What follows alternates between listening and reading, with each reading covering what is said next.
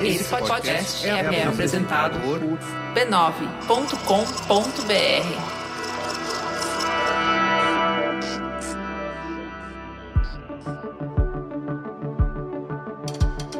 Quando eu recebi a ligação para participar do processo da Uber, a minha primeira reação foi: não, não quero, essa cultura não me representa. Fui participar do processo depois dessa provocação e ao longo desse processo eu, eu rapidamente percebi o quão sério era esse compromisso e o quão estruturada a empresa estava para efetivamente atingir isso.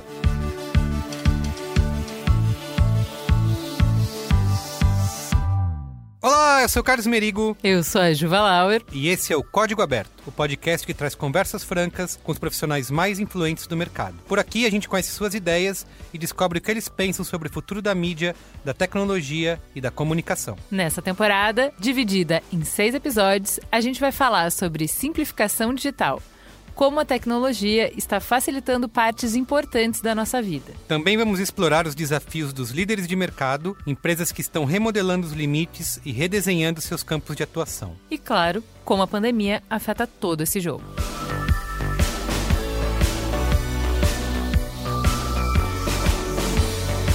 Quem está com a gente nessa empreitada é a COD, gestora de base de dados que está transformando o jeito que as empresas analisam crédito é que o trabalho de um empresário não acaba na hora que ele arranja um comprador. É preciso negociar o preço, ajustar as condições, combinar a entrega e a parte mais difícil, descobrir se a pessoa do outro lado é uma boa pagadora. E aí, ou o vendedor contrata uma ferramenta, muitas vezes cara e complexa, para investigar se a pessoa é ou não uma boa pagadora, ou ele faz exercícios de futurologia e confiança, rezando para que quem compra o seu produto não deixe de pagar. Em 2020, não tem mais por que a gente viver assim, né? Por isso chegou a COD uma empresa que nasceu para impulsionar o cadastro positivo e mudar o jeito de analisar o crédito no Brasil. Ela acaba de lançar um relatório de análise de crédito totalmente diferente do que existe hoje no mercado, muito mais fácil de usar e de entender, que mostra em uma única página tudo o que uma empresa precisa saber para conhecer bem o cliente e avaliar as chances de ele pagar o que deve pelos próximos seis meses. O cadastro positivo é uma forma inovadora de analisar crédito, que leva em conta todo o histórico de pagamentos do consumidor e não somente se ele tem ou não negativação. Com o cadastro positivo, é possível fazer uma análise muito mais completa do CPF consultado. É mais justo e honesto. Se você se interessou, vai lá fazer um teste. Acesse loja.cod.com.br e contrate agora Quad Consulta PF. Ah, Quad se escreve Q-U-O-D. E olha só, quem contratar o produto agora em junho de 2020 vai pagar apenas 99 centavos por dois meses de utilização. Por exemplo, se você contratar um plano no dia 30 de junho, vai pagar apenas 99 centavos até o dia 30 de agosto. É isso aí. Reduza a inadimplência do seu negócio e comece a vender mais a partir de hoje com a ajuda da Quad.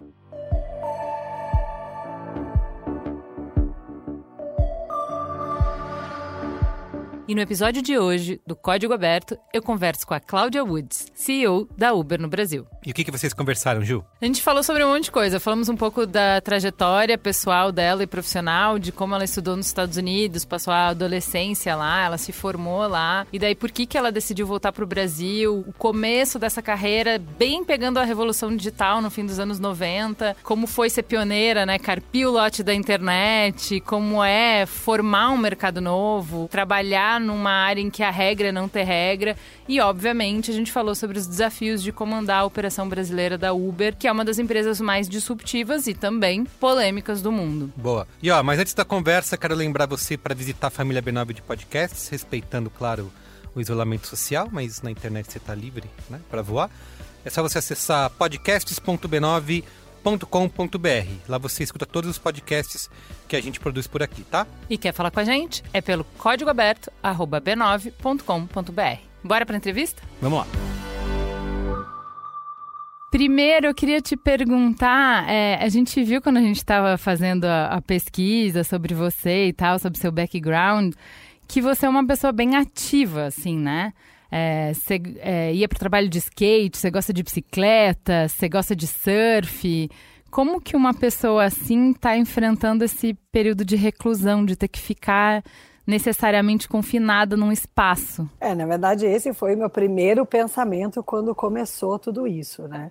Então, eu estava, na verdade, esquiando no Colorado, que foi inclusive um dos lugares que um dos primeiros brasileiros foi infectados. Colorado tinha virado um foco grande de Covid, então tiveram muitos casos, as estações de esqui fecharam, enfim, realmente foi um dos primeiros lugares a ser afetado. Eu falei, bom, ferrou, né? Peguei. É, e, e, nisso já automaticamente me removi do ambiente do escritório. Então, na verdade, eu até fiz alguns dias de home office antes de tudo isso existir e ser uma diretriz. E eu tenho uma casa fora de São Paulo, que é onde eu pratico todos esses esportes. Afinal das contas, moro ali num apartamento pequeno, perto do, do da Vila Olímpia, para ter uma, uma rotina durante a semana muito simples, muito fácil, que eu possa ir de bicicleta, que eu possa é, ter uma, fugir do trânsito. E eu vim para minha casa fora de São Paulo passar o fim de semana. E enquanto eu estava aqui, a gente fechou o escritório da Uber, a escola do meu filho fechou, e eu olhei para meu marido e falei: Bom, então aqui ficaremos, né? E ele olhou para mim e falou: Mas como? A gente trouxe tipo uma mochila trouxemos comida para o fim de semana. Falei, olha, não sei, mas é, ficar confinada dentro do apartamento para mim não é uma opção. Eu vou enlouquecer, eu vou acabar quebrando todas as, as regras que eu vou acordar para correr às três horas da manhã. É, então eu tive muita, muita sorte, Ju, porque a gente está aqui agora há 47 dias. É, muita natureza, muito espaço, né? Pelo menos a gente está numa casa com espaço tá num lugar onde as ruas são desertas, então dá para sair, dá para caminhar, dá para correr, e isso tem sido realmente a minha a minha sorte, porque eu tenho mantido essa rotina de atividade para poder aguentar o tranco do outro lado, que são todas as outras mudanças que vieram com esse período. Então, esse foi meu segredo. Muito bom. Você falou um pouco é, de esqui e tal, dos Estados Unidos, do Colorado. É, você passou uma parte da sua infância lá, da adolescência lá nos Estados Unidos. Como é que foi essa época? Como é que é, brasileiros são vistos lá? Então, eu passei, ó, me mudei para lá com 11 anos. Eu estava até comentando isso com meu filho ontem, que ele vai fazer 12 anos agora e vai para a sétima série, que foi exatamente quando eu me mudei. Uh, então eu fui no comecinho da adolescência, né? Tava até refletindo, olhando para ele, pensando, nossa, como que seria para você se mudar agora? E fiquei até os 25 anos. Então eu tive aí a boa parte da minha eh, do, dos anos onde a gente desenvolve nossa personalidade, o que, que a gente quer de futuro, onde a gente vai investir em educação, foi quase tudo lá. É, eu não senti essa coisa do preconceito, porque de fato o meu pai é americano, minha mãe é, é brasileira, carioca, então eu, eu, tive sempre uma vida com muita dualidade, assim, em todos os sentidos, né? Então pai americano, super by the book, super rico, é, mãe brasileira, rígida, mas daquele jeito, né? É, galinha choca, todos os pintinhos embaixo da asa. E eu vivi nessa, nessa vida onde a minha, a minha raiz era muito latina, muito família, primos, tios, todo mundo grudado. E, por um outro lado, o meu pai com aquela coisa da independência desde muito cedo, né? Aquela coisa de você pode ser o que você quiser. Então, eu, eu sempre conto que no meu aniversário de 15 anos eu ganhei uma, uma cópia assinada da Mulheres que Correm com os Lobos que eu acho que eu fui ler anos depois, né? Porque com 15 anos eu olhei para aquele livro e falei, cara, tem muita coisa que fazer. É...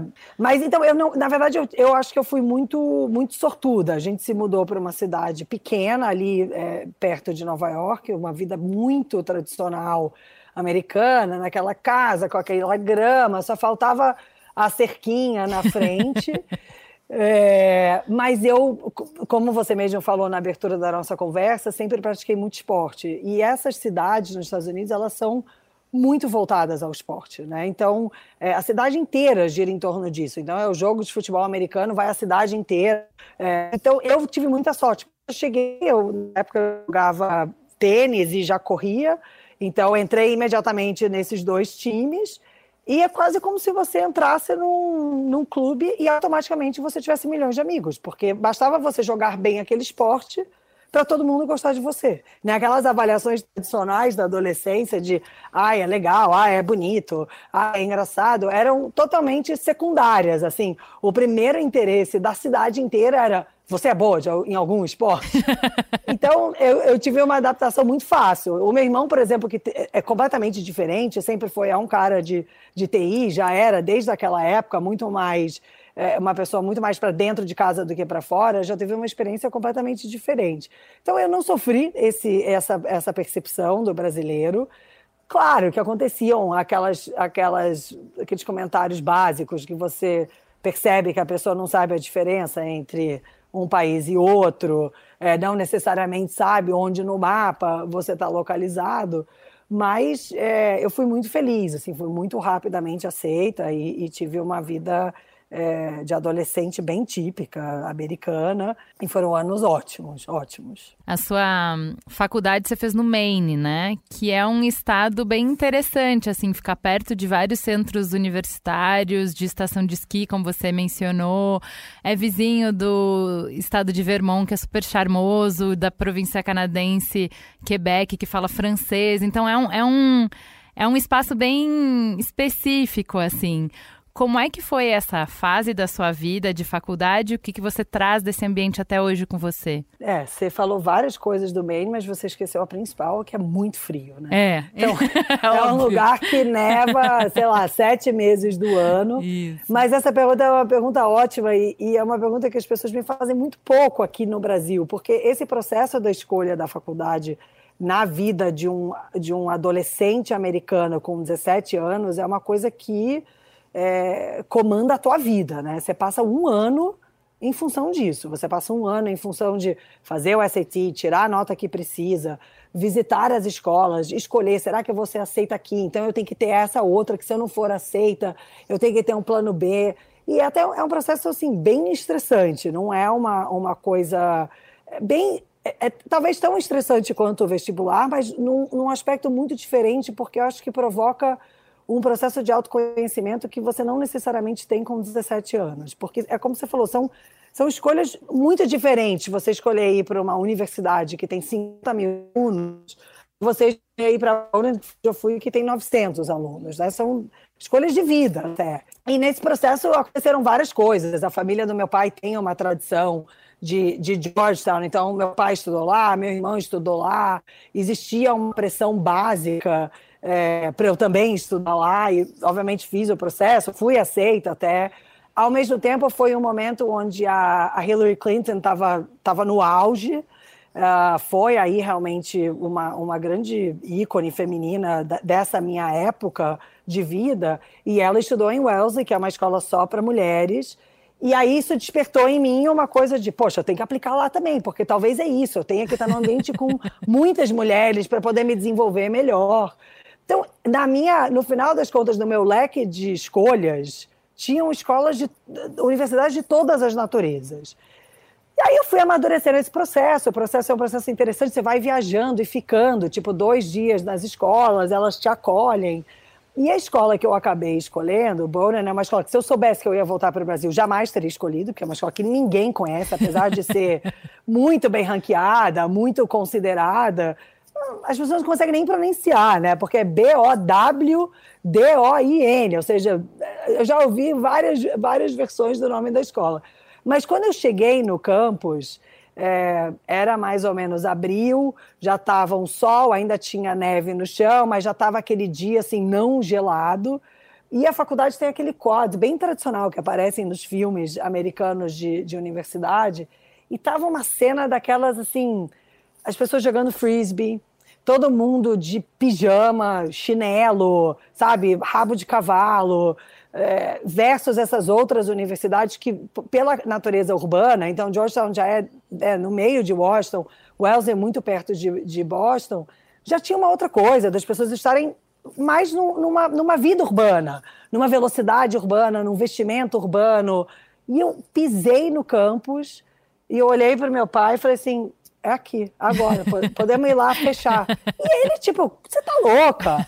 Não, mas minha filha, pensa melhor. Eu falei, não, tá tudo certo. É isso, que, é essa vida que eu quero. E é muito doido, porque hoje em dia eu sou uma pessoa extremamente urbana. Assim, se você me perguntar qual é o meu lugar no mundo, a minha resposta é Nova York, Manhattan, assim. Mas teve uma coisa naquele momento que eu consegui ter a clareza de que eu ia viver num grande centro, provavelmente o resto da minha vida, e eu queria viver aqueles anos com aquela experiência. Então, voltando um pouco à sua pergunta do que, que eu levo comigo, eu levo essa coisa da simplicidade de uma forma muito forte, né? Então, é, a coisa do rabo de cavalo, calça jeans, camiseta, tênis, é uma coisa que que está comigo o tempo inteiro, obviamente em várias versões, né? Trabalhando em banco não necessariamente podia ir para esse extremo, mas, mas não, é, não é necessariamente o que você efetivamente está usando, mas é essa forma simples de você ver a vida, de você é, simplificar as relações. Uh, eu acho que tem uma, uma coisa do, do núcleo de amizades que, como eu acabei me mudando bem numa época onde você constrói essas amizades no, no, no meio da sua vida, eu perdi um pouco isso. Então, tive muita sorte de manter as minhas amizades no Brasil, no Rio, que eram filhas das melhores amigas da minha mãe, então foi uma coisa meio. A família inteira manteve o contato. Só que eu tinha um vácuo desse período que eu me mudei, e aí fiz amizades, mas não foram amizades duradouras, e realmente é, eu tive a oportunidade na faculdade de, de construir um núcleo ali muito fechado. A gente tem amizade até hoje, a gente se vê religiosamente uma vez por ano.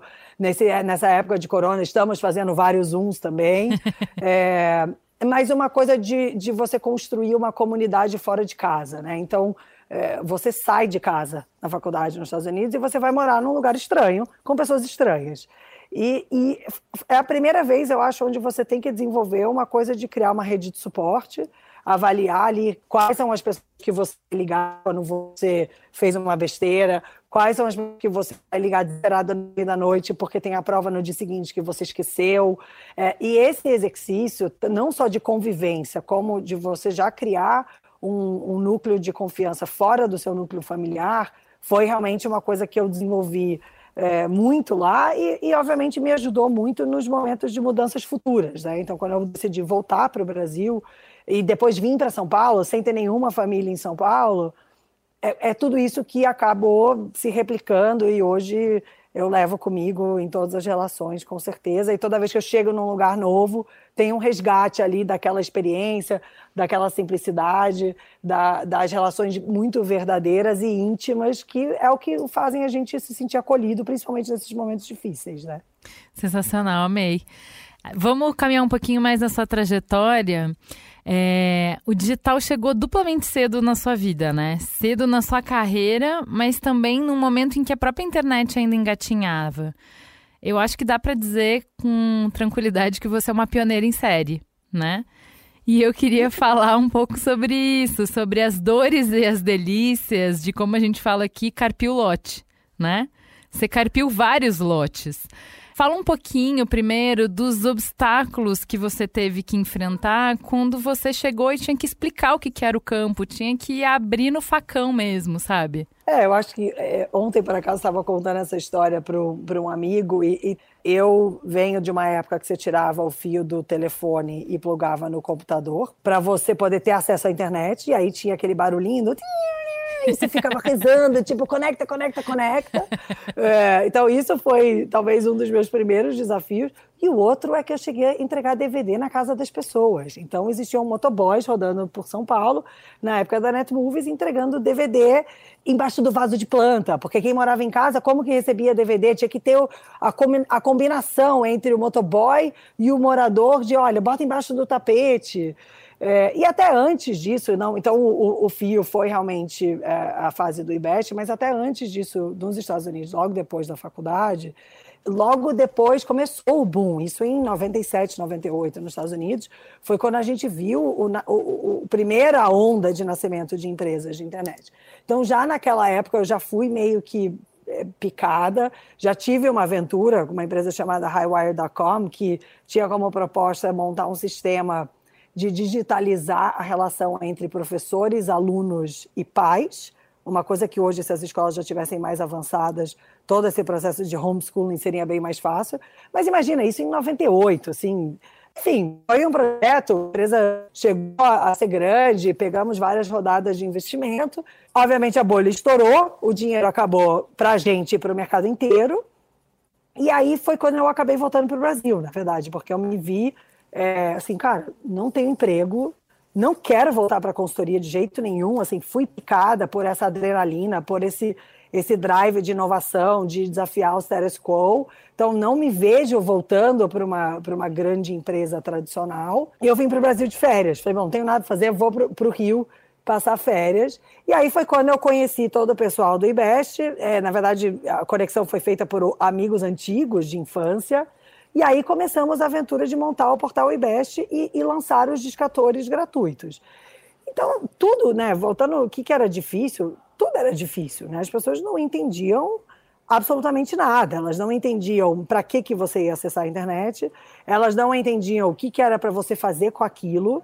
É, a gente está falando aqui de época onde a gente começou a lançar os internet bankings, os, as famosas coluninhas da, da direita dos portais, que eram as ofertas online. É, as pessoas começaram a ter e-mail, então era tudo, uh, tudo novo.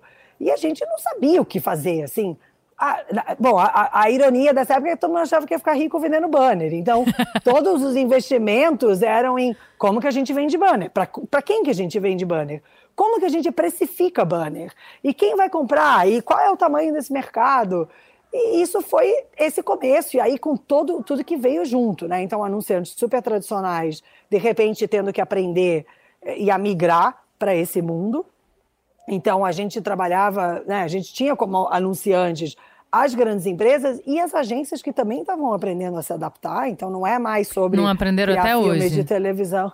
Foi, bom, Aí isso a gente marca uma outra conversa para falar disso. Mas já vieram muito, já, já evoluíram bastante, né? Eu acho que se a gente olha para aquela época, era uma época onde é, é, ninguém sabia nada e principalmente existia muita resistência, né? É uma coisa desconhecida, uma coisa que você não, uh, enfim, você não sabe o que fazer com aquilo, você não sabe como se relacionar com aquilo. Enquanto isso, as próprias empresas também aprendendo, né? Eu me lembro o primeiro disparo de e-mail marketing que a gente fez foi um negócio assim, gente, como manda? E agora? Chegou do outro lado? Será que o cara abriu?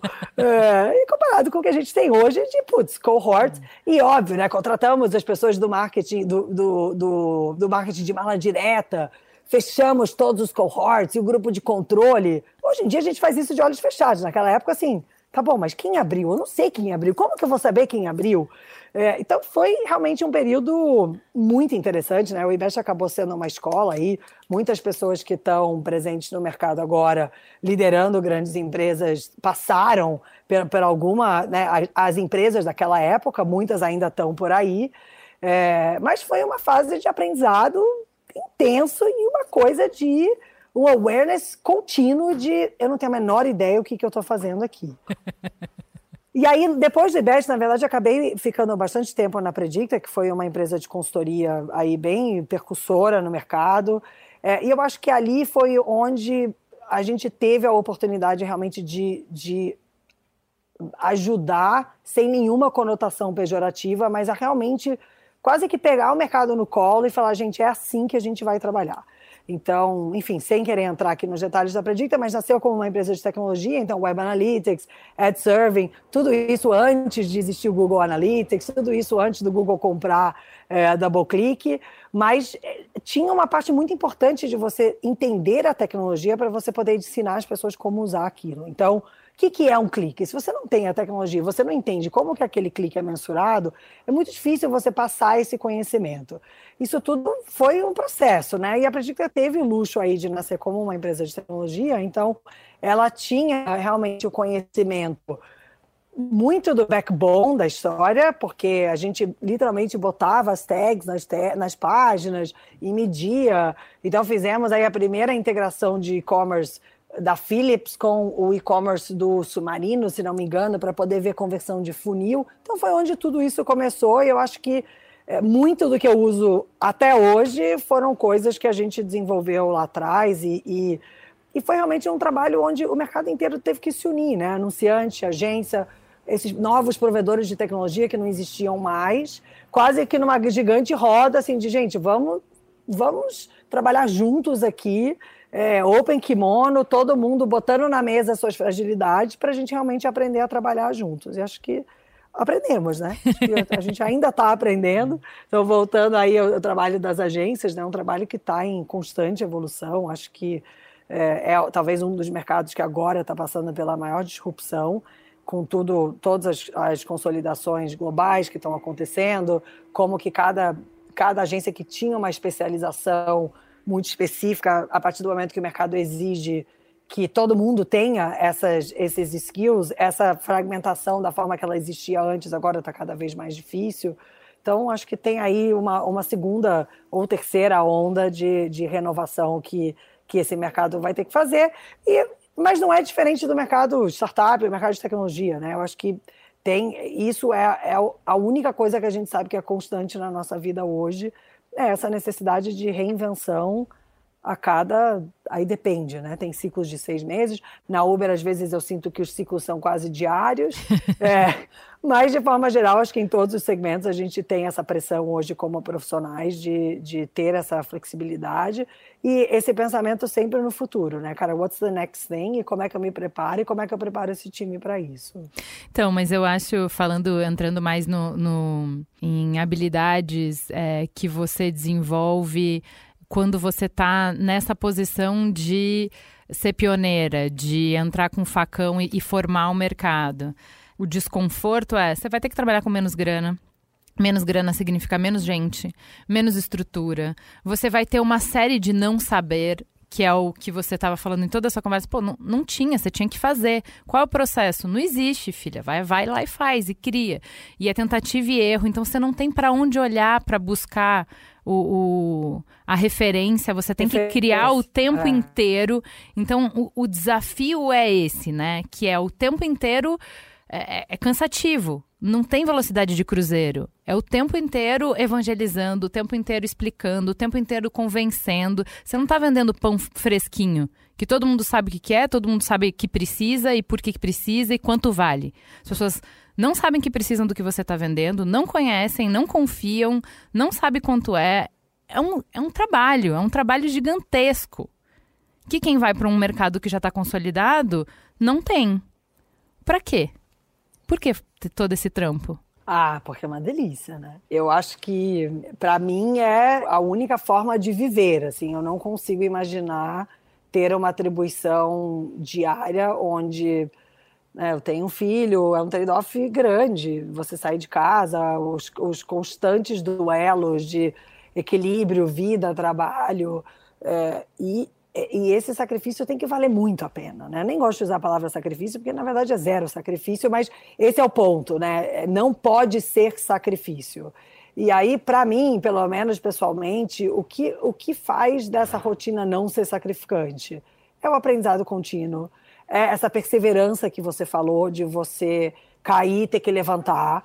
É, e, e, conseguir olhar para a queda e falar, cara, caí, e daí? Olha só o que aconteceu enquanto eu caí aqui, é, e vamos para a próxima, e vamos para a próxima. Então, acho que tem.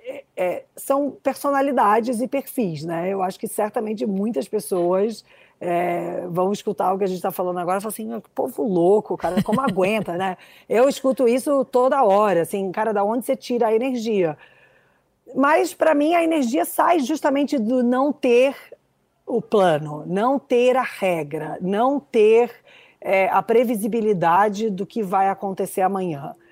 E, junto com isso vem sempre uma autonomia, né? E, e vem um espaço para você poder é, ter as ideias, só depende de você, na verdade. Depende de você ter, depende de você acreditar suficientemente na sua ideia para fazer ela acontecer.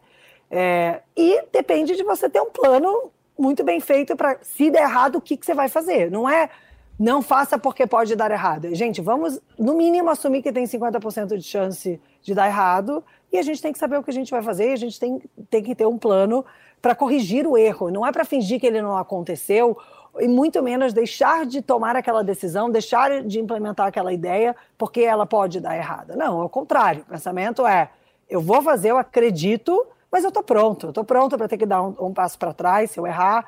Eu estou pronto para pegar a empresa de novo e fazer chum, vamos para lá.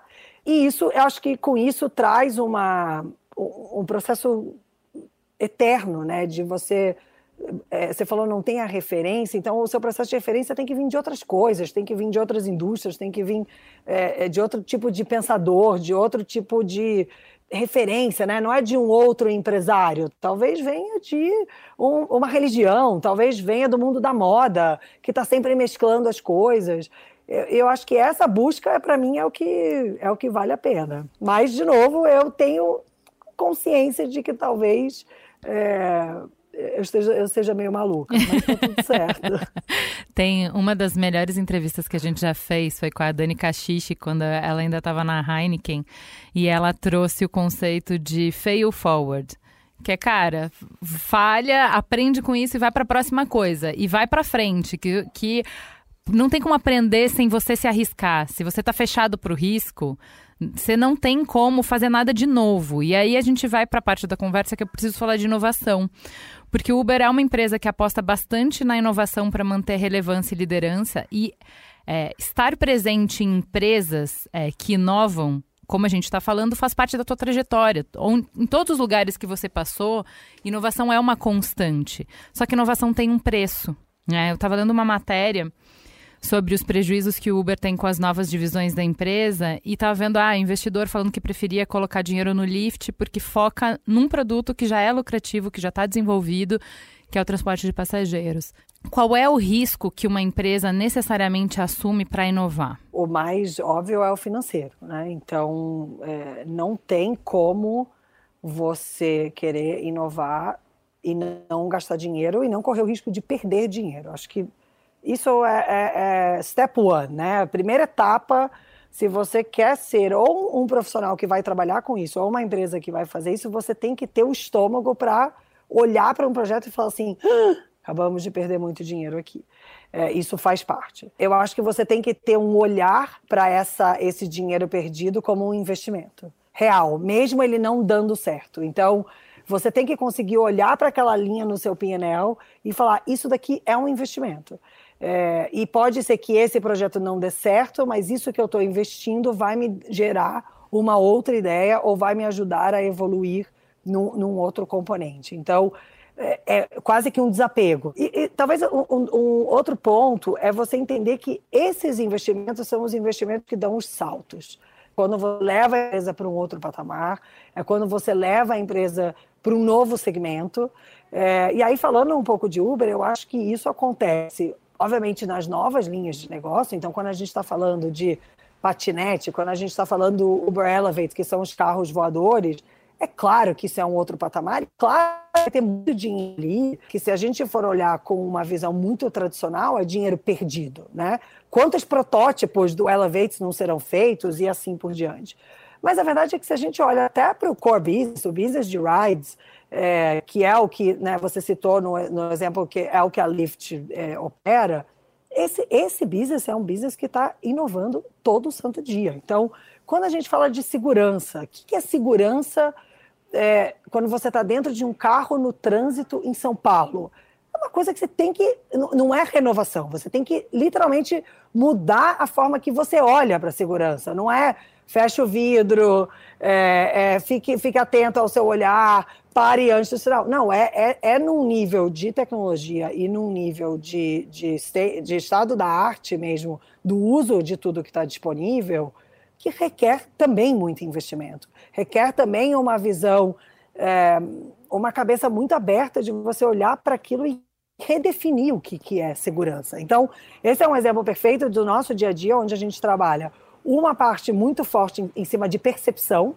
É, quais são as coisas que realmente fazem você, como ou motorista ou como usuário, se sentirem seguros? E, aí, normalmente, são funções que tem dentro do aplicativo, são treinamentos, são coisas que são é, realmente voltadas para o usuário. Mas a verdade é que as coisas que movem as estatísticas, que movem a taxa de índice, está tudo por trás do aplicativo que ninguém vê. Então, são os algoritmos, são to, é todo o machine learning que, que acontece na hora de, de pegar a, a motorista Ju com a usuária Cláudia, tem ali um mundo que acontece que ninguém vê e nem precisa ver, né? Isso é o nosso trabalho, isso faz parte do nosso pilar principal, que é a segurança, mas acho que o que eu quero dizer é que essa, esse componente da inovação, além do dinheiro, também exige que você consiga olhar para problemas tradicionais, literalmente virando eles de cabeça para baixo. Então, é a velha expressão, clichê de pense fora da caixa, mas é muito mais longe do que fora da caixa, né? Pense fora do, do universo, vá, vá além para coisas que você nunca pensou, porque se você ficar olhando para aquele problema de uma forma muito tradicional, de novo, você vai trazer a renovação e não a inovação, porque você vai fazer mudanças incrementais. E para negócios como a Uber, por exemplo, que depende, né, é, depende não, mas busca ter taxas de crescimento agressivíssimas todos os anos, tem que dar os saltos. É, é, são eles que garantem o futuro da empresa. Falando de, de novas funcionalidades, novos produtos, novos serviços, a Uber anunciou no dia 20 agora de abril duas novas modalidades de entregas em algumas cidades no mundo selecionadas, Uber Connect e Uber Direct, que são viagens focadas em objetos ao invés de pessoas, com uma alternativa agora em tempos de pandemia de coronavírus, é, para ajudar as pessoas que estão em casa, essa circulação, é, diminuir a circulação de pessoas e ajudar quem precisa receber é, o que precisa. Como é que é esse processo de colocar no ar novas funcionalidades? Qual é o processo de inovação? De pensar um novo produto, de, de ler a, o cenário, o que, que a gente precisa, como é que vocês conseguem é, capturar o que, que é necessário, desenvolver, testar e colocar para rodar? É, eu acho que esse, esse, é um ótimo exemplo de uma, de uma coisa que a gente fez literalmente, eu acho que em quatro dias, né, globalmente. Então, mostra primeiro como a empresa se move muito rápido, mas contando um pouco de como é isso, acho que tem uma parte do nosso dia a dia que é a gente ter muita clareza e muita consciência de quais são é, os componentes core do nosso negócio. Então, a, apesar da UBC ser essa empresa gigante, global, com milhares de frentes, assim, no final das contas, a nossa missão e a forma mais simples de falar o que a gente faz é a gente leva coisas do ponto A ao ponto B. Pode ser pessoas, podem ser comidas, pode ser pets, pode, pode ser o que, o que você quiser. E se você olhar na nossa trajetória, inclusive várias dessas coisas a gente já experimentou, foram experimentos que não deram certo, etc. O famoso é, é, fail forwards, né? Mas eu acho que a, a, partir do momento que você tem muita clareza que esses dois componentes são a, a parte core do seu negócio, a verdade é que brotam milhares de ideias todos os dias do que fazer com isso.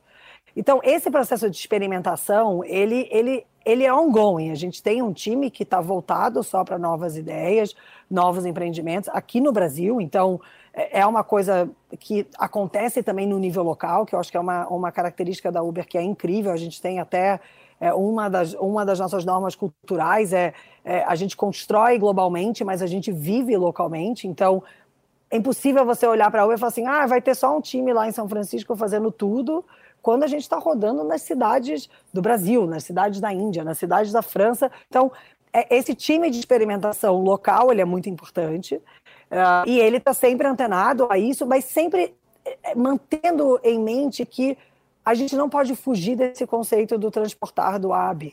Porque se a gente foge muito, aí as ideias começam a ficar muito mirabolantes e, e você se perde, né? Onde você perde, perde o foco. Uh, tem um componente da nossa tecnologia também, a forma que ela é construída, ela dá para os países e para cada mercado uma autonomia muito grande de como hackear é, o nosso próprio aplicativo. Então a gente até chama de vamos fazer um hack, é, que é você ter um, um aplicativo que é tão modular que um time em qualquer lugar do mundo que não é um time de engenheiros consegue entrar nesse aplicativo e literalmente lançar novas coisas. Então, essas duas modalidades que você mencionou, a gente construiu sem engenharia. Foi, foi aqui o time no Brasil que entrou no aplicativo e falou: bom, então calma. É, eu tenho normalmente aqui um motorista e uma pessoa que está pedindo uma viagem.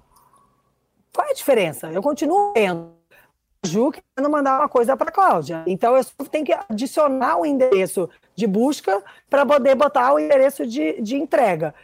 Parece até uma coisa muito simples. E o fato que o aplicativo foi construído dessa forma faz com que a gente consiga fazer esse hack. Eu acho que esse é o, é o ponto mais importante. Esse time está antenado, sempre muito focado nesses dois componentes do negócio e com essa autonomia é, é, é, técnica, vamos dizer, de, de fazer esse hack.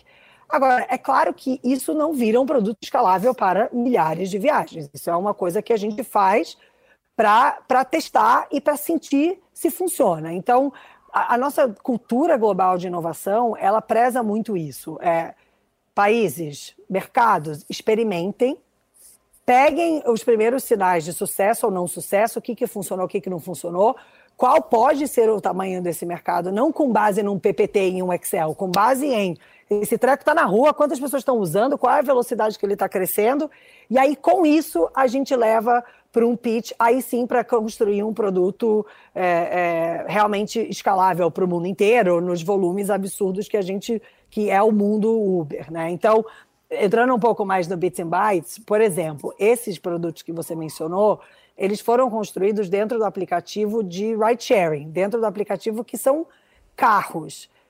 Na prática, quando você pensa em entrega, principalmente no Brasil, você pensa o quê? Motoboy ou bicicleta. Você não pensa, puta, vou chamar um carro para entregar esse documento. Não, eu quero uma pessoa de bicicleta, inclusive, porque ela vai, vai passar o trânsito, ela vai chegar muito mais rápido. Mas esse é o preço do REC. Então, para fazer o REC, a gente constrói ele do, dentro do aplicativo que dá, a gente testa ele em, em tempos de Covid, a gente está sem trânsito, então dá para testar muito bem usando um carro. Dependendo do resultado, depois a gente constrói ele ou dentro do nosso aplicativo que tem já todos os businesses embarcados, ou dentro do aplicativo de Eats, que é onde mora mais naturalmente esse conceito de motoboy e de bicicleta. Então, são vários componentes aí, eu acho que. É, mas o autonomia e você construir uma empresa que tem essa cabeça de dar essa liberdade é muito importante. Muito bem, já que a gente está falando de inovação, eu queria que a gente falasse de futuro um pouco. Todo ano o B9 cobre o SXSW e todo ano a gente chega lá e carro autônomo já é. Tipo, não, gente, é agora. Então, assim, já vi cada apresentação e cada. Sempre os prognósticos de futuro: 20% da frota em 2020 já vai ser de carro autônomo. Chegamos em 2020. Cadê o carro autônomo realmente na rua? Que a gente sabe que já tem, mas, assim, não como prometeram em Austin. Cadê? Quais são os obstáculos para a gente ter carro autônomo de fato como uma realidade? Em entregas, por exemplo, a Amazon levou é, para o SXSW vídeos maravilhosos de testes de tipo de carro autônomo fazendo entrega, desde o robô pegar, é, achar no armazém onde está o produto, calcular a rota, pegar os produtos, colocar no caminhão, entregar com drone na porta da casa das pessoas. Tipo, o vídeo é perfeito. Mas isso não é uma realidade Mas cadê, hoje. Né? Cadê? Então, eu quero saber Eu assim... me lembro no, no SXSW, acho que foi de dois anos atrás, que teve uma palestra do, do head da, da empresa do Google de, de autônomo, e a plateia fez uma pergunta que foi assim: quando que o carro autônomo vai matar a primeira pessoa? E o executivo falou: nunca. Ele foi categórico na resposta: nunca. Eu, eu, me lembro que me marcou tanto. Uma semana depois aconteceu o primeiro acidente fatal com o carro autônomo. Então, é, eu acho que tem aí esse exemplo para mim ele é muito ele é muito emblemático do quanto a gente ainda desconhece desse negócio, né? Honestamente, se eu tivesse que apostar hoje, eu apostaria no carro voador antes do autônomo, como uma realidade que a gente pode usar, obviamente, rotas restritas, com tudo, tudo que vem junto com isso. É, mas eu acho que a gente ainda está muito longe de ter o carro autônomo rodando dentro das cidades. A gente vai começar com caminhão, aí a gente vai, vai partir para o semi-assistido, né, que é o autônomo com alguém controlando de uma cabine de controle. Vai começar com rotas muito previsíveis, então, se a gente pensa em países ou culturas que têm uma característica de muita movimentação entre cidades para as pessoas trabalharem, considerando uma autoestrada, são lugares onde você já pode introduzir quase que um conceito de carona, né, de um carro autônomo indo e voltando. Mas a gente pensar no, no carro autônomo rodando dentro das nossas cidades, eu acho que a gente ainda está muito longe, honestamente. E, e, não acho que tem a ver com a tecnologia, acho que tem a ver com é, a grande, aquele grande debate assim do quanto os robôs conseguem ser mais humanos, né? A gente tende a discutir isso mais na questão de emoções. Será que os robôs conseguem ter emoções? Mas a verdade, o carro tem que ter essa capacidade de pensar. Então, o exemplo que eu sempre dou é assim: fila para buscar a criança na escola. Tá bom, você está lá na fila. Aí chegou a tua vez. O teu filho foi beber água, ele foi jogar bola, ele foi comprar um pão de queijo na lanchonete e ele não está ali na vez que chegou a sua vez para buscar ele. O que, que o carro autônomo faz? Quanto tempo ele espera? Quantas vezes ele dá a volta nessa fila? É, como que ele dá a volta nessa fila? Ou seja, como é que acontece essa instrução de que aquele carro deve dar volta na fila? Então, acho que tem ainda muitos comportamentos humanos que fazem parte da nossa rotina das cidades que vão demorar muito a gente entender como é que o autônomo entra, que é diferente, por exemplo, de um commute, de, um, de uma ida de quem trabalha em São Paulo e trabalha em Alphaville. Poxa, mora em São Paulo, trabalha em Alphaville vice-versa. Talvez ali seja uma rota onde, onde você comece a ver isso. A gente já vê os carros semi-autônomos que você consegue botar no piloto automático fazendo bem, uma rota marginal, é, é, é uma coisa mais previsível. Mas aí entram as motos, né? Em São Paulo, então, esses carros não são treinados para desviar de 50 motos da marginal. Então, assim, para responder sua pergunta, Ju, eu, eu, eu, eu, brinco que é igual o ano do mobile. Você vai lembrar que a gente também ficou muitos anos indo para o SXSW, ouvindo Sim. as apresentações, que é o ano do mobile, e o tal do ano do mobile não chegava, e não chegava, e não chegava.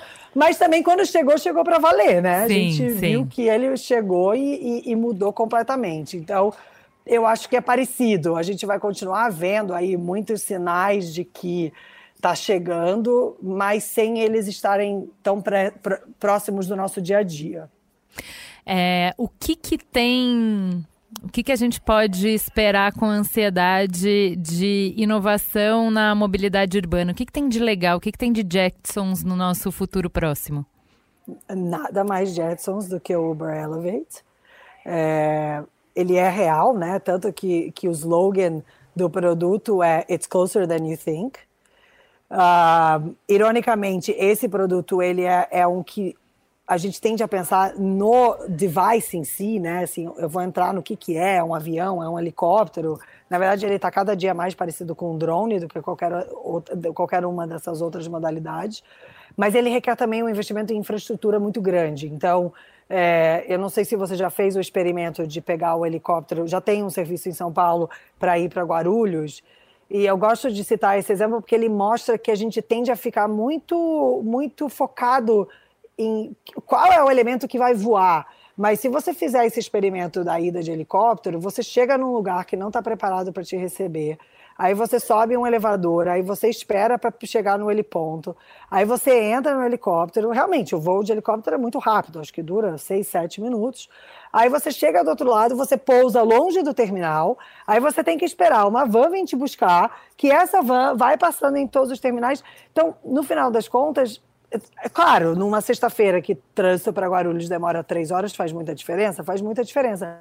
Mas a experiência tem que ser pensada realmente de começo ao fim. Não adianta você resolver o drone que vai voar sem você resolver onde ele vai pousar, de onde ele decola, como é que é a, a, a, jornada realmente do cliente nesse percurso inteiro e não só no, nos sete minutos que ele está no ar. Então, eu acredito muito nesse produto, acho que é, é um produto real. Temos a nossa queridinha Embraer junto das empresas que estão trabalhando com a Uber para desenvolver, então super orgulho aí de ser brasileira nesse momento. É, outras coisas menos mirabolantes. A gente lançou ano passado o Transit, que é a integração com ônibus, metrô, é, trem. Eu acho que isso tem. Isso vai chegar num outro patamar em muito breve. Então, onde a gente consiga ter uma rota planejada de A a Z. Então, olha, Cláudia, é mais fácil você sair de patinete da Vila Olímpia, vai de patinete até a estação do trem, do trem você vai para o metrô, e lá do outro lado do metrô você pega um Uber. É, sempre que eu falo isso, as pessoas sempre falam: nossa, mas você vai canibalizar o seu próprio sistema? Vou. É, faz parte e faz parte da nossa missão também. Essa missão de levar do ponto A ao ponto B tem que ser da forma mais rápida possível. Não adianta ser é, da forma que eu ganhe mais dinheiro, porque você vai fazer uma vez e nunca mais. Então, essa integração de planejamento de rota e também de pagamento. Eu acho que isso é uma coisa que hoje já está presente em algumas cidades do mundo, então são pilotos reais já acontecendo, tem em Denver, tem em algumas cidades na Europa também. E eu acho que isso chegando para o Brasil, a gente tem uma, um, um, um, grande ganho de conveniência e também um, um grande ganho de custo. né? Você podendo fazer essa integração, você podendo saber quanto que vai custar o seu percurso inteiro e você poder planejar de acordo, é uma coisa que, que vai mudar a vida de, de muito brasileiro também. Então, é, olha só, você está falando de muitas coisas que fazem o olho brilhar, né? O Uber é uma empresa que só cresce tanto em faturamento quanto em número de usuários, em presença global, em relevância na vida das pessoas, né? É uma empresa que impacta profundamente o modelo de mobilidade, como você está falando aqui, cultura, mas que ainda não apresentou lucro. Ano passado, o Uber teve um prejuízo de 8,5 bilhões, 5,2 bi só no último trimestre. Inclusive, as ações baixaram, desvalorizaram depois do IPO, né? Apontando que o mercado não vê como promissor o modelo de negócio. Existe muito ceticismo sobre a viabilidade do modelo de negócio do Uber. Como é que você acredita que a Uber pode vencer esse desafio? Ah, eu, eu não tenho nenhuma dúvida, Ju, que a Uber pode vencer esse desafio. A verdade é que é, a gente assumiu um compromisso global de buscar essa rentabilidade esse ano obviamente antes de, de Covid e tudo que a gente está vivendo, então ainda tem muitos pontos de interrogação do que será 2020 realmente como um ano. Mas voltando a uma coisa que a gente conversou antes no papo, é, dessa escolha da inovação, né, e do grande custo financeiro da inovação. No final das contas, o business hoje ele é um business que, se você olha isoladamente, ele já tem é, várias linhas de negócios comprovadas, várias, várias linhas de negócios dando lucro, é, é, países dando lucro. Então, não é que a gente olha para o negócio como um todo e fala: meu Deus, todas as linhas de negócio estão dando prejuízo e não tem como essa empresa como um todo dar lucro. Pelo contrário, a gente olha e já vê, cara, isso daqui já foi comprovado, é, esse business já foi comprovado, esse business já foi comprovado em vários países e a gente tem um caminho muito claro de rentabilizar, de, de rentabilizar os países que ainda não chegaram, até porque a gente já viu esse caminho acontecer. Esse caminho ele já está traçado para várias linhas de negócio e a gente já sabe fazer, né? Um pouco o que você falou antes de, poxa, nessas empresas muitas vezes você não tem referência de fato, a gente não tem muitas referências quando a gente olha para comp competidores ou para outros mercados, mas a gente começa a ter muita referência internamente. Então, poxa, isso funcionou no Brasil, replico para outro país e, e, e, normalmente esse playbook ele funciona. Então, acho que essa é a primeira, o primeiro ponto. E como a gente falou, é, a gente está aqui investindo no carro voador, a gente está investindo no business de, de, de bicicletas e patinetes elétricos com uma tecnologia muito superior ao que o mercado já viu hoje. Então, isso são escolhas, né? São escolhas para garantir a nossa visão de futuro, que é uma visão de não ficar apenas em uma linha de negócio, só que obviamente custa dinheiro. Então, eu acho que é um, é um, um, um processo contínuo de avaliar apetite do mercado, apetite de investidores, é, mas ao mesmo tempo com essa segurança de poder olhar para vários aspectos da empresa e falar, cara, isso daqui já funcionou. Né? Então, no último earnings call, ride sharing deu lucro, já é comprovado que esse business, que é o principal motor e é o principal business dentro do ecossistema, já está dando lucro. Então, acho que é uma questão de tempo e é uma questão do, de quanto apetite o mercado vai ter. Né? Porque eu quero o carro voador, como a gente já falou. Eu quero poder assistir aquele desenho do Jetsons e falar, gente, estou vivendo isso. E isso é um, obviamente, um processo de planejamento contínuo da empresa no mundo inteiro é, para garantir que esses interesses estão, estejam bem equilibrados. Vamos falar de mais, fazer mais uma pergunta polêmica. Tem muita matéria, tem até livro escrito sobre a cultura tóxica do Uber da época que era comandado pelo fundador, o Travis Kalanick é, envolvendo desde assédio moral até assédio sexual. No Mamilos, que é um outro podcast aqui do B9, a gente chegou a cobrir o escândalo em 2016 quando ele usou dados de usuário da plataforma de uma jornalista que estava fazendo uma matéria sobre a cultura tóxica do Vale do Silício. Não era sobre o Uber, era sobre uma série de empresas, mas apenas ele usou dados dela para fazer chantagem mesmo, para dizer, olha, eu sei onde você vai, eu sei onde você está e tal, para que ela não publicasse a matéria. Vocês têm um novo CEO que assumiu a liderança da empresa em 2017 com a missão de mudar essa cultura. É possível mudar uma cultura corporativa? Como se faz isso? Eu vivo hoje uma Uber completamente diferente é, da Uber relatada no Super Pumped, de tudo que a gente lê e de todas as pessoas. A gente ainda tem muitos funcionários que, que viveram essa época, né? É, então a minha resposta de forma bem simples é sim Uh, o Dara realmente veio com essa missão e ele trouxe muitas pessoas com essa missão. Então, até abrindo aí um, um aspecto um pouco mais pessoal, quando eu recebi a ligação para participar do processo da Uber, a minha primeira reação foi: não, não quero, essa cultura não me representa. É, e eu fui muito transparente com, com o, a, o headhunter que me, que me contactou. Era uma pessoa que eu tinha muita intimidade, então eu, eu, eu me sentia à vontade de falar isso. É, e no final das contas, isso é o principal motivo que eu estou aqui hoje. Fui participar do processo depois dessa provocação, então o fato que eu falei isso acabou sendo um motivo realmente da empresa perseguir aí um, um processo, uma conversa, né, em, com, a, em, com, comigo e, e, e, ao longo desse processo eu, eu rapidamente percebi o quão sério era esse compromisso e o quão estruturada a empresa estava para efetivamente atingir, né? Porque eu acho que uma coisa é o dar acredita, os executivos acreditam, mas cadê o ferramental, né? Como que a gente realmente atinge isso?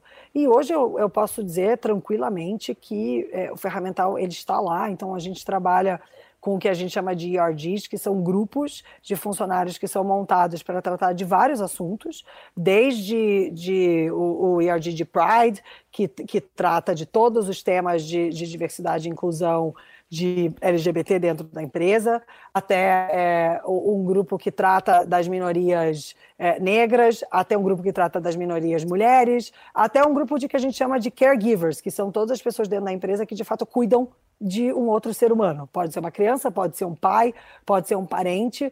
É, e esses grupos eles são formados organicamente, então são todos voluntários, as pessoas assumem cargos de liderança desses grupos por livre e espontânea vontade.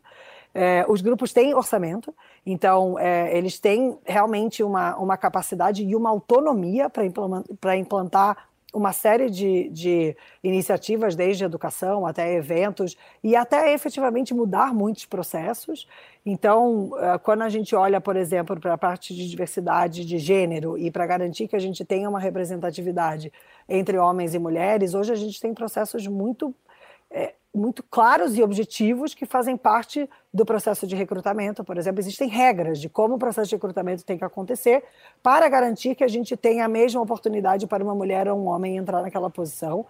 O mesmo é válido para o nosso processo interno de avaliação de performance. Literalmente feito uma checagem e uma varredura para garantir que nenhuma mulher ficou para trás por um, um viés é, subconsciente, né? Nem sempre esse viés ele é consciente então, esses processos já estão implantados e são regras, não é um negócio assim, olha, recomendamos que. Não, o processo funciona assim, e se você não tiver, é, por exemplo, um painel de avaliação que tenha pelo menos uma mulher em todas as entrevistas, aquela entrevista não vai valer e a gente vai voltar ao processo de novo. Então, eu acho que esses dois, esses dois componentes são, são bem simbólicos, porque tem uma coisa que mostra dos funcionários mesmo se mobilizando para mudar essa cultura e liderando esses grupos genuinamente e, e, assumindo essa responsabilidade de representar aquele grupo dentro da empresa.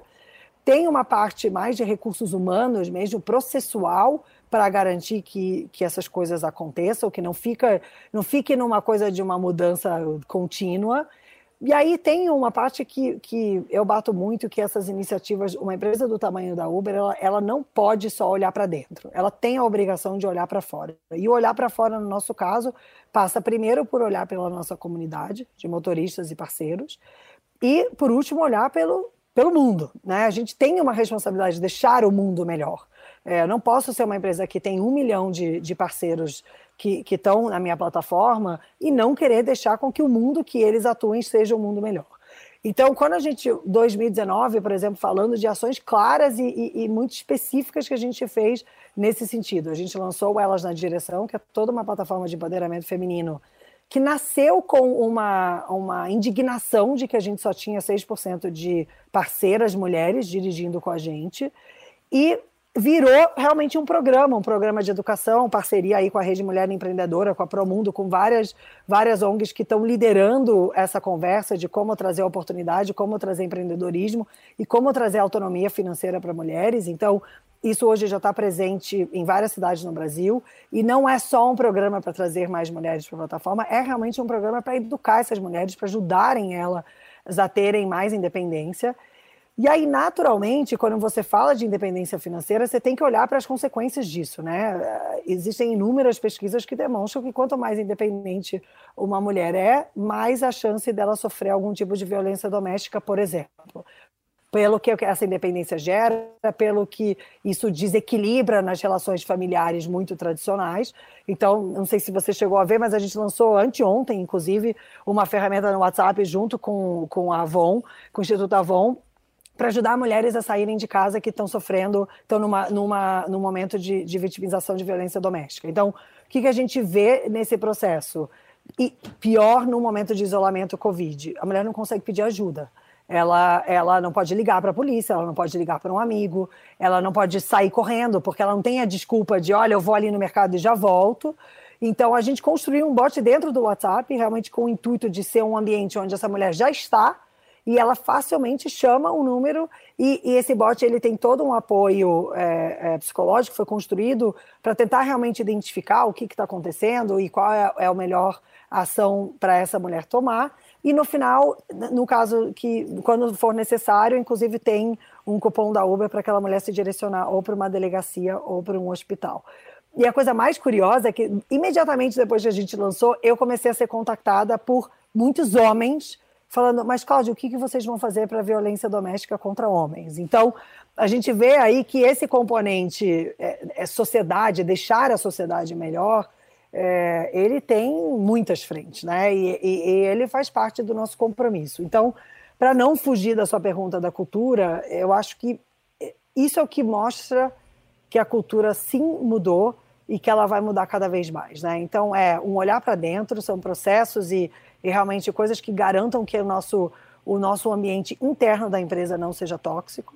É replicar esse compromisso para os motoristas e para os parceiros que estão trabalhando com a gente. Então, é, os, os, restaurantes que estão afiliados à plataforma. É um ecossistema gigante de mi, outras milhares de pessoas. A gente está falando aí de 22 milhões de usuários ativos por mês só no business de ride sharing.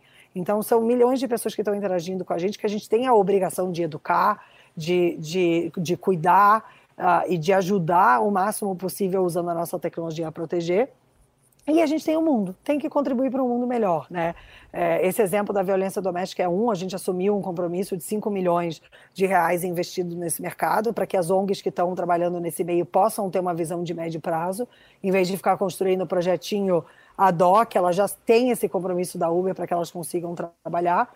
E tem várias outras frentes. Quando a gente pensa a frente de parceria com as cidades, é uma frente gigante também, onde a gente trabalha cada vez mais para melhorar o trânsito, para melhorar a segurança no trânsito, para mapear uh, o comportamento das cidades e como as pessoas estão se locomovendo. Mas eh, a mudança da cultura, no nosso caso, ela não pode acontecer só olhando para o umbigo, olhando para dentro da empresa. Ela tem que acontecer olhando para o ecossistema e para as cidades onde a gente atua. Quando eu, já que você está falando, trouxe para a pauta diversidade, quando eu estava vendo esse projeto Elas na Direção, estudando para a pauta para fazer as perguntas, o que me chamou a atenção no projeto foram duas coisas. Primeiro, que você mapeou as barreiras de entrada. Se a gente tem 6%, por que a gente tem 6%? Segundo, que você se associou é, parceiros competentes, né? Você citou a Rede Mulher Empreendedora, para construir estratégia para vencer cada uma dessas barreiras. Então, vocês foram desde renda mínima até o desenvolvimento do UELAS, o botão para elas terem uma opção para receber somente chamadas de passageiras. Então, é, é, é, esse olhar que é estratégico, que é menos de discurso de comunicação e mais de deixa eu entender o problema para eu conseguir desenvolver e não tentar desenvolver sozinha estratégias que sejam colaborativas, que sejam coletivas, para tirar essas barreiras. Porque isso realmente é empoderar, é tirar a barreira. É, é acreditar que o poder está em você e que eu posso só tirar a barreira. E aí você consegue chegar no seu potencial. Pensando nisso. Eu lembrei de uma conversa que eu tive com a Denise Damiani, que é uma consultora que a gente admira muito, está presente em vários é, conselhos de empresas. E ela estava montando o board de uma empresa e falou assim: cara, é muito difícil achar mulher. Eu preciso de mulher que esteja em board, em conselho de empresa e não tem. Então tem. Uh, tirando as donas de empresa, os conselhos têm de 2 a 5% só de mulheres. É, eu queria que você me falasse um pouquinho de qual é a sua, o seu diagnóstico, por que, que você acha que isso acontece? Se as mulheres estão no mercado de trabalho, se a gente ainda é, tem um nível de escolaridade maior do que o dos homens, por que, que a gente está no jogo, mas não está chegando nessas últimas posições? É, eu acho que é, é literalmente uma escadinha, né, Ju? Então, a gente primeiro está brigando para ter a, a igualdade de, de, volume de pessoas dentro das empresas o próximo, a próxima batalha, que eu acho que a gente ainda está longe, é no nível executivo, você ter a paridade. É, e o conselho é quase que, quando você olhando essa pirâmide de senioridade, ele é a última etapa. E eu diria que a gente, na verdade, como sociedade, ainda está longe da etapa anterior, que é a paridade no, no, nível de liderança. Na Uber, graças a Deus, a gente está muito bem nesse sentido. De, na, na verdade, é, é, não é graças a Deus, nesse caso, é graças a todo esse trabalho que a gente vem fazendo, realmente mas eu acho que o conselho ele tem, ele tem que ser quebrado da mesma forma que essas outras etapas exigiram é, quebrar o clube do Bolinha, é, é, começar a construir a, a, a rede entre as mulheres para que elas sejam indicadas, para que elas sejam enxergadas, porque a verdade é que tem um processo, eu falei rapidamente sobre o processo de recrutamento, a verdade é que demora muito mais você recrutar uma diretora mulher porque a, as redes não são tão bem montadas. Então, enquanto você faz uma ligação e fala, ah, me diga candidato, e você recebe 10 indicações de homens, você vai receber três indicações das mulheres. E essas redes não são montadas por vários motivos. Primeiro, porque ainda não temos a mesma quantidade. É, eu defendo uma teoria que é, é, muito pessoal minha, mas é porque a gente, de fato, não está nos happy hours. Sim, eu parei de ir para happy hour quando meu filho nasceu. É, hoje em dia, eu vou por obrigação. De vez em quando eu falo assim, gente, eu tenho que ir. É, mas a verdade é que não é fácil para mim. Olha que eu sou uma pessoa que lido muito bem com equilíbrio de vida, não tenho essas crises de mãe ausente, assim, nunca tive, acho que sempre consegui equacionar isso, isso muito bem na minha cabeça. Mas um dos motivos que eu consigo equacionar é porque eu tenho momentos sagrados, são os momentos que eu estou presente. E um deles é a hora do jantar, um deles é a hora de dormir, um deles é a hora de checar se a lição foi feita ou não. E, e muito do que cria essas redes, essas redes de indicação, essas, essas relações de confiança que existem entre os homens, de, poxa, eu indico essa pessoa de olhos fechados porque eu conheço ela muito bem, parte dessas oportunidades de, de você conhecer essas pessoas bem. E esses momentos de, de, de confraternização, esses momentos de troca. Então, tem, eu senti muito isso quando eu, quando eu trabalhei, o período que eu trabalhei em banco, era muito nítido. É, é, e não era necessariamente uma coisa de gênero. Não era que necessariamente eles estavam me olhando diferente porque eu era mulher. Não, porque eles todos tinham crescido dentro de bancos, se conheciam há 30 anos, de uma fase onde as mulheres não existiam dentro da, das equipes de banco. E, e, e, assim continuou a vida deles, até chegar a Cláudia lá, chatinha, oh, deixa eu entrar aí, né, no shopping, pô, também quero ir, quero participar dessa conversa. E, e, aí, a verdade é que, na minha experiência, depois que você quebra essa barreira, você é aceita, né? As pessoas percebem que você tem conteúdo, que faz sentido você estar tá ali. E eu acho que essa barreira dos conselhos, ela, ela é a última barreira a ser vencida. Então, é, é quase que é o último clube do Bolinha que a gente está aos poucos entrando. Mas importa? Que diferença faz ter mulher no conselho? Ah, Por que, que essa pergunta está aqui? Né?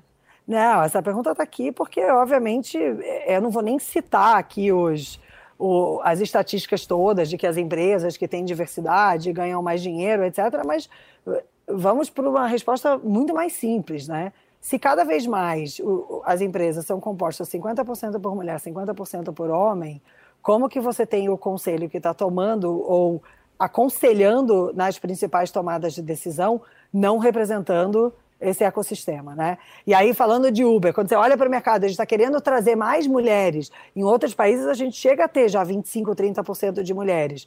Como é que eu tenho um conselho tomando decisões sobre uma empresa e o que, que essa empresa deve fazer se não tem a voz que está representando esses 30% dos parceiros, dos motoristas que são, que são mulheres. Então, acho que tem.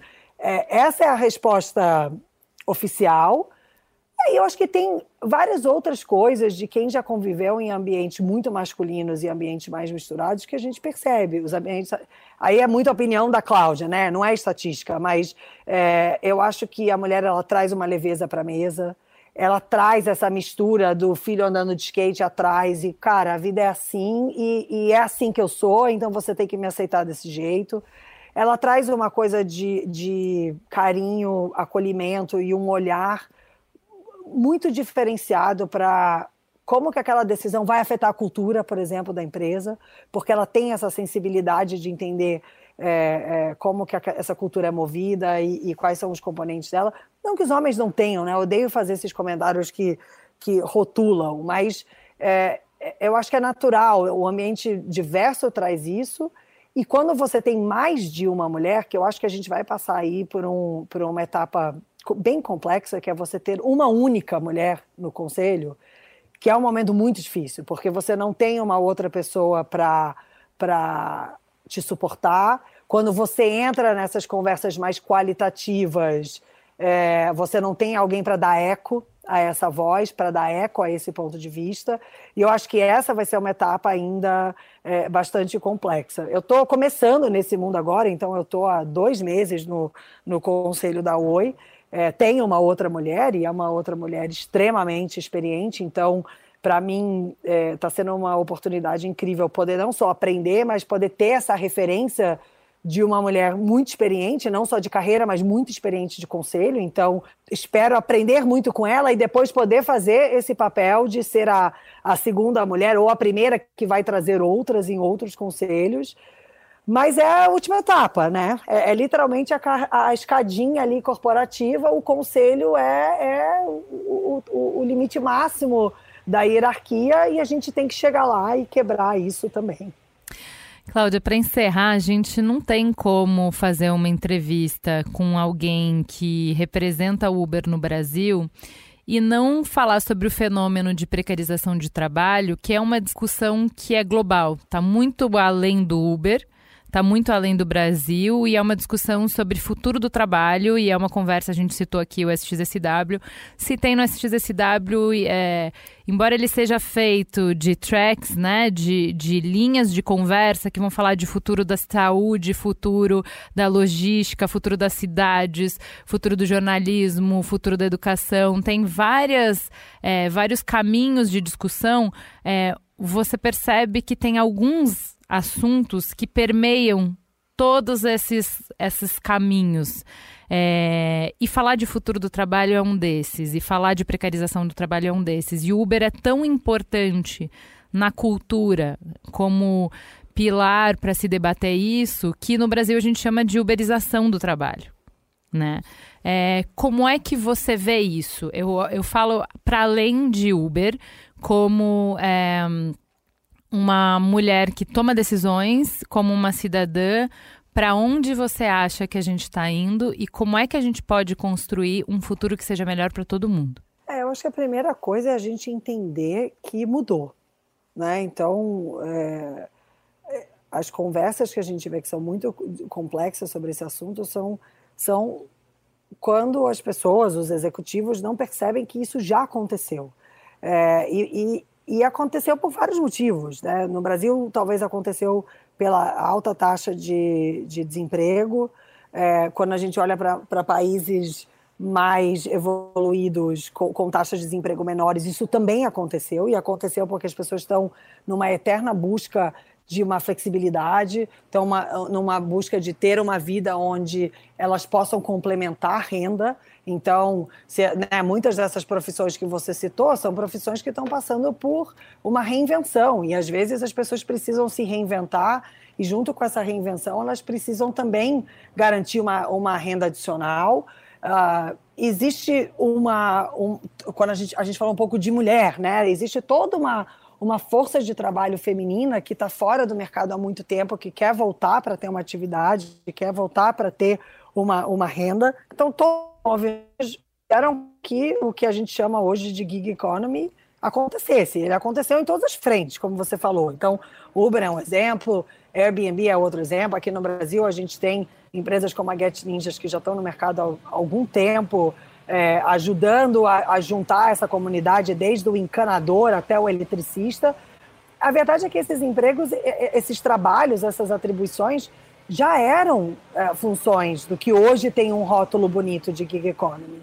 A questão é que antes não tinha ninguém olhando para eles. Então, eles eram é, pequenos empresários, é, é, microempreendedores, sobrevivendo sem, sem nenhum olhar da indústria para eles, sem nenhum olhar da, da, regulatório para eles, sem nenhum, nenhum olhar em relação a como eles teriam acesso a, a, a coisas básicas, como seguro de saúde, e etc. Então, acho que o momento chegou, ele chegou muito mais imposto pelos próprios microempreendedores do que por qualquer outra coisa. Então, se a gente vê reações, regulações muito radicais ao redor do mundo, o que você vê são os microempreendedores falando, mas quem disse que eu queria ser regulado desse jeito? E quem disse que eu quero que um governo fale quantas horas por dia eu devo trabalhar e que horas eu devo trabalhar? Então, a realidade está aqui. Acho que essa, esse é o primeiro passo, é a gente entender que chegou. Quando a gente fala de Brasil, eu acho que a gente tem uma cultura desse microempreendedor muito enraizada, né? Se a gente pensa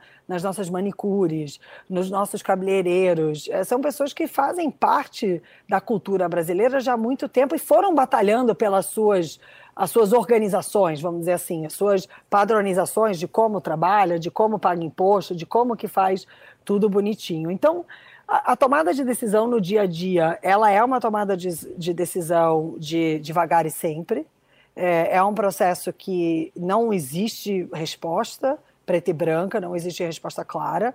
Existe sim um, um processo. Tem que ter, como você citou no caso do, do Elas na Direção, muito entendimento mesmo, muita pesquisa de, poxa, quais são ah, ah, os desafios que esse microempreendedor tem, quais são as necessidades que ele tem, quais são os desejos que ele tem, qual é o papel da, da, das empresas privadas nesse ecossistema, então, no caso da Uber, qual é o nosso papel nesse ecossistema e qual é o papel do governo. Acho que são conversas que fazem parte lá do, do nosso dia a dia na Uber, pela nossa proximidade com reguladores, com as cidades, isso está no nosso dia a dia, mas eu acho que é uma, é uma conversa que ainda não chegamos a uma conclusão. E a gente tem aí como obrigação, no meu caso, eu entendo que tenho como parte da minha atribuição é, é provocar essa conversa, é, é a gente evoluir cada dia um pouquinho mais para que a gente consiga chegar num modelo desse, desse futuro do trabalho é, de como ele vai ser, né? E, e, como que, que a gente traz dignidade, como que a gente traz. Uh, uh, acho que a padronização é uma palavra muito estranha, mas assim, como é que a gente traz formato para esse futuro de trabalho? Acho que isso é o mais importante. Hoje ele está muito regulado em, em, microgrupos, então não existe uma, uma padronização, um formato de, olha, se você é um microempreendedor, é assim que você trabalha, é isso que você tem que fazer todo esse movimento de MEI que a gente está vendo no Brasil vai ajudar bastante. É, falando especificamente de Uber, então a gente já tem aí várias decisões é, no nível federal de que o nosso parceiro ele é considerado um microempreendedor, então isso dá para eles uma autonomia de, de realmente poder trabalhar é, num regime de microempreendedor, precisa dar os próximos passos. Então, a, a, a, gente já tem uma série de iniciativas, como, por exemplo, a gente tem um plano de um serviço de saúde que a gente oferece em parceria com uma empresa chamada Vale Saúde Sempre, por exemplo, prover desconto em consulta médica, exame, medicamento. Agora, no Covid, a gente introduziu a telemedicina do, do Einstein para os motoristas. Então, são serviços que a gente vai provendo, que a gente vai disponibilizando para a plataforma, que visam cobrir essas necessidades. Então, educação é, é um, uma outra parceria que a gente tem junto com a Croton, onde os parceiros da Uber podem fazer todos os, os cursos da rede Croton com um desconto é, bastante agressivo, para que esses parceiros, os que querem, possam investir na sua educação. Tem toda uma frente de lifestyle, então a gente tem desconto junto com a, a Smart Fit para os nossos parceiros poderem é, investir ali na saúde física e, e, e, em academia, desembolsando menos. Então, acho que o caminho é cada vez mais a gente introduzindo serviços, essas parcerias dentro do nosso ecossistema e é, é, trabalhando em conjunto com as outras empresas, com os reguladores, para criar essa nova padronização, esse novo formato é, que vai ser o formato que vai guiar o futuro do trabalho.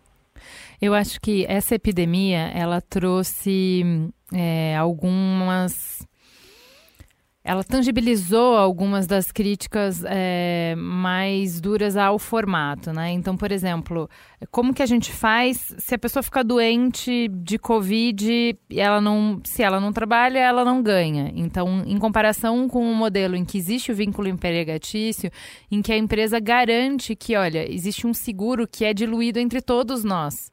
Então, no momento que você não estiver bem, você vai ficar, é, você vai ter o auxílio da empresa e depois você volta para trabalhar. Vocês tiveram, fizeram uma iniciativa para isso também, né? O que, que, você, o, que, que o Uber fez é, para atender é, os parceiros que ficassem afastados por Covid? É, foi, uma iniciativa inédita, né? O Uber nunca tinha feito nada desse, dessa natureza, foi feita no mundo inteiro. E na prática são três grupos: é o grupo que está infectado, é o grupo que está com suspeita e é o grupo de risco. Né? Então, idosos e pessoas com condições pré-existentes, a Uber está garantindo 14 dias de, de renda para esses parceiros. Então, pessoas que estão em um desses três grupos, elas recebem o equivalente a 14 dias de uma média uh, da renda dos últimos três meses para que a gente pudesse garantir que essas pessoas ficassem em casa com tranquilidade, né? Porque tem aí entra muito o nosso papel está muito metido no meio da sociedade, né? A gente está em todas as cidades, a gente está literalmente em todos os cantos. Então tem uma parte muito forte de proteger o motorista nesse caso e de prover a ele essa tranquilidade de que se ele está num desses três grupos, ele vai poder ficar 14 dias sem se preocupar com renda. É, e também tem uma coisa de manter essas pessoas em isolamento, porque a gente sabe que, que quando você é um, um, um microempreendedor, cada dia que você não trabalha, você está impactando a sua renda. Então, a, a, nossa preocupação era muito grande também em relação a essas pessoas não se sentirem confortáveis e ficarem em isolamento. E, de alguma forma, uma pessoa que está suspeita continuar dirigindo e continuar na rua é, é, interagindo, a entrar em risco muito maior a população. Então, foi um benefício realmente pensando nesses dois lados é, e, e para mostrar o nosso compromisso. Né? A verdade é que a Uber não é nada sem esses parceiros, então é, foi um, um, uma decisão global, uma coisa que a gente implementou no mesmo dia no mundo inteiro, Uh, para mostrar que, apesar das regras e dessa padronização que eu falei do futuro do trabalho não estarem tão claras ainda, a gente já estava dando esse passo nesse momento para para poder dar, dar essa, essa garantia e essa tranquilidade de uma estabilidade financeira para os parceiros. Cláudia, preciso encerrar, já vou começar uma próxima gravação agora, na sequência, mas queria agradecer muito, gostei muito de te conhecer, viu? Foi um prazer. Eu também, sou fã do Mamilos, ah. então continuem. Obrigada, gente. Beijo, Beijo pra tchau. gente, tchau, tchau.